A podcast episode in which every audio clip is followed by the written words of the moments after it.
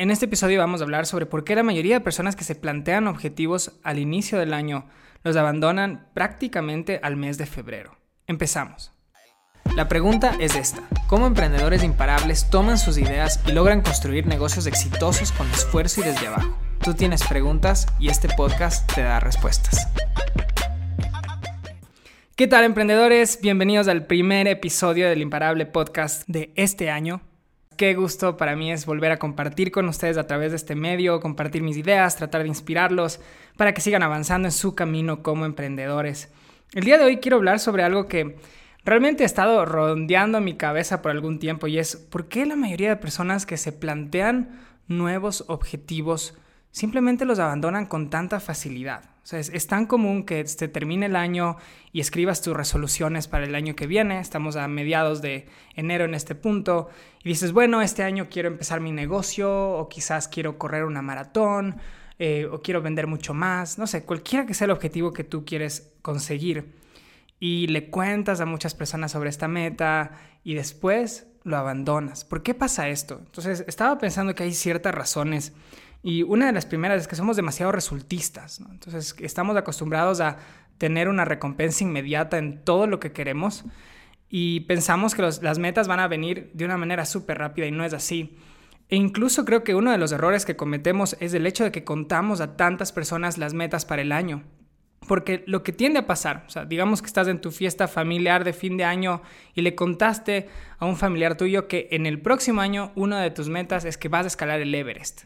Entonces lo que tiende a pasar es que esa persona te va a felicitar y te va a decir, en serio, qué increíble, e-, es increíble lo que te has propuesto, felicitaciones, cuando en realidad no te mereces nada todavía, porque no has hecho nada para conseguirlo. Y el momento en que mucha gente te empieza a felicitar, es como que te relajas y no entiendes el precio o el tiempo realista que va a tomar para conseguir esa meta. Entonces, eso es, eso es uno de los problemas que, que creo que estamos cometiendo. Y aparte es que estamos planteándonos malos objetivos, porque no es solo pensar, ok, hacia dónde quiero ir, sino es pensar qué es lo que necesito, cuál es la destreza que necesito adquirir para conseguir esa meta, porque cualquier resultado que quieras tú buscar o que estés tratando de conseguir requiere que tú seas otra persona. ¿Y a qué me refiero? O sea, si yo digo que mi objetivo para este año es que quiero emprender, para emprender es necesario adquirir muchísimas destrezas. Tienes que adquirir destrezas de marketing digital, de cerrar ventas, negociación, tienes que adquirir destrezas de administración, de, muchas partes importantísimas en un emprendimiento. Entonces, si tú solo te planteas el quiero emprender y no te das el tiempo para sentarte en un papel y decir, ok, ¿cuáles son las destrezas que necesito adquirir para tener una posibilidad de tener éxito en este negocio? Lo que va a pasar es que te vas a desilusionar, no vas a tener un plan de acción claro y vas a ser parte de la mayoría de personas que abandonan sus objetivos. Entonces les quiero dar un ejemplo de lo que yo he estado pensando en mi vida. Nosotros hemos estado dominando la plataforma de anuncios de Facebook e Instagram por ya varios años. He invertido más de 100 mil dólares en anuncios. Nuestras ventas han ido incrementándose año tras año. Y en este año yo estaba pensando que cuál es mi meta para el 2020.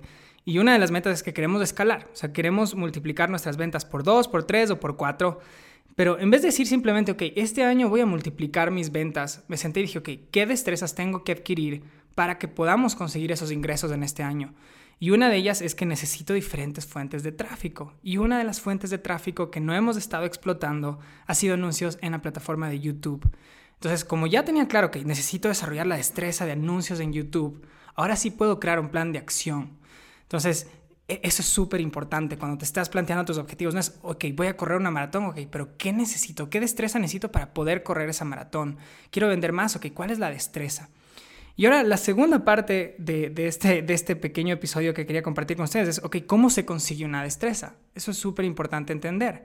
Entonces, lo primero es que defines cuál es la destreza que tienes que adquirir. Y lo que yo siempre recomiendo es, encuentra a alguien que te pueda ayudar, a un entrenador. Y si no te alcanza para un entrenador, pues entonces cómprate un curso. Y si no te alcanza para un curso, entonces cómprate un libro. Porque si no te va a tomar demasiado tiempo descifrar cómo lograr conseguir esa, esa destreza. Entonces, en nuestro caso, yo compré un curso en línea de cómo hacer anuncios en YouTube de unos expertos en ads en esta plataforma. Entonces, lo primero es, ok, ¿quién me va a entrenar? ¿Quién va a ser la persona que me ayude a generar esta destreza? Y lo segundo es que tienes que entender que para generar una destreza, es necesario que tú puedas definir una rutina en tu día a día que te permita tener repetición, porque así es como desarrollas destrezas. Entonces yo tengo que definir, ok, todos los días, de esta hora a esta hora es de mi tiempo para estudiar y para implementar. Y así es como vas desarrollando estas habilidades. Si tú no te das el tiempo para encontrar a una persona o un curso o un, o un libro que te guíe y después no puedes, digamos que, organizar tu día para que puedas desarrollar esa habilidad, entonces te estás engañando. Solo estás diciendo, ok, quiero conseguir esto, pero no estás dispuesto a pagar el precio. Y, y, esa es la realidad, creo que esa es la clave. Miren, hace unos años, yo sé que algunos de ustedes saben que a mí me encanta jugar tenis, yo jugué en Estados Unidos de universidad y me acuerdo que estaba compitiendo acá en mi ciudad y estaba súper estancado, estaba tratando de ganar partidos y tenía una racha de que perdía en primera ronda por varios torneos. Y en un torneo que estaba a punto de ya prácticamente, ya me quería retirar, estaba un tenista muy bueno acá en la ciudad que se llama Juan Sebastián Vivanco, que fue Copa Davis, uno de los mejores jugadores de, mi país. Era campeón nacional en mi edad. Y me acuerdo que tuve las agallas de acercarme y le dije, oye, Juanse, no sé si me puedes ayudar, estoy estancado, estoy frustrado, no me está gustando lo que estoy haciendo, ¿me puedes entrenar? Y bueno, por suerte él aceptó y tuve la, bendición de entrenar con él por seis meses. Pero lo primero que hicimos cuando empezamos fue que en la primera práctica él se acercó y me dijo, ¿qué estás buscando?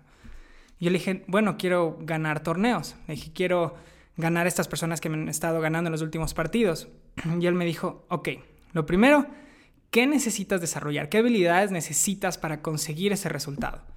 Primero, no estás sacando muy bien, tu revés no está muy bueno, no estás devolviendo bien y tu trabajo de pies tampoco está bueno. Entonces, tenemos que desarrollar un plan para mejorar, para que tengas esas habilidades, porque si no, no vas a ganar. Y lo segundo que se quedó conmigo por siempre es que el Juan se me dijo, tienes que dejar de competir por seis meses porque eres demasiado resultista. Si estás tan obsesionado con el resultado de ganar, no vas a darle la oportunidad a tu cuerpo para desarrollar estas habilidades porque solo vas a estar pensando en el, score. Y empezamos a trabajar seis días a la semana por seis meses, solo enfocándonos en estas destrezas, ¿ok? ¿Cómo mejoro el revés? ¿Cómo mejoro la devolución? ¿Cómo mejoro el saque? Día tras día y por un rato me olvidé del resultado. Y cuando ya terminamos los seis meses prácticamente, fui a jugar un torneo después de no haber jugado un partido por tantas semanas por seis meses. Y terminamos llegando a la final y después de mi siguiente torneo lo gané y tuve una muy buena racha. Fue como el mejor tenis. Entonces para mí eso fue la clave, encontrar una persona que estaba dos, tres, cuatro, cinco escalones de arriba mío, que me diga qué es lo que tenía que hacer y crear una disciplina, una rutina que me permita ir todos los días a trabajar en mis habilidades. Y después de esperar unos meses, los resultados se dieron. Y él me dijo incluso en un punto, oye, y si vuelves a jugar torneos y no eres el mejor de los mejores, no te sientas mal, porque al final estás haciendo tu parte. O sea, puede ser que venga alguien y que sea mejor que tú, pero si tú estás siendo disciplinado y trabajando con fuerza, creo que puedes irte a dormir tranquilo. Esta lección a mí me quedó por toda la vida. Entonces, cada vez que planteo objetivos en un año, primero no le cuento a nadie, solo a mi pareja, solo a la PAME, solo con ella compartimos nuestros objetivos. Y lo segundo es definimos cuáles son las destrezas que necesitamos desarrollar y cómo creamos una rutina que nos permita adquirir esas habilidades. Eso es mis emprendedores, espero que les haya gustado este episodio. No es tiempo para cambiar el curso de tu año. Si simplemente te planteaste metas y ahora quieres sentarte y pensar, ok, ¿cuáles son las destrezas? ¿Cuál es mi plan de acción?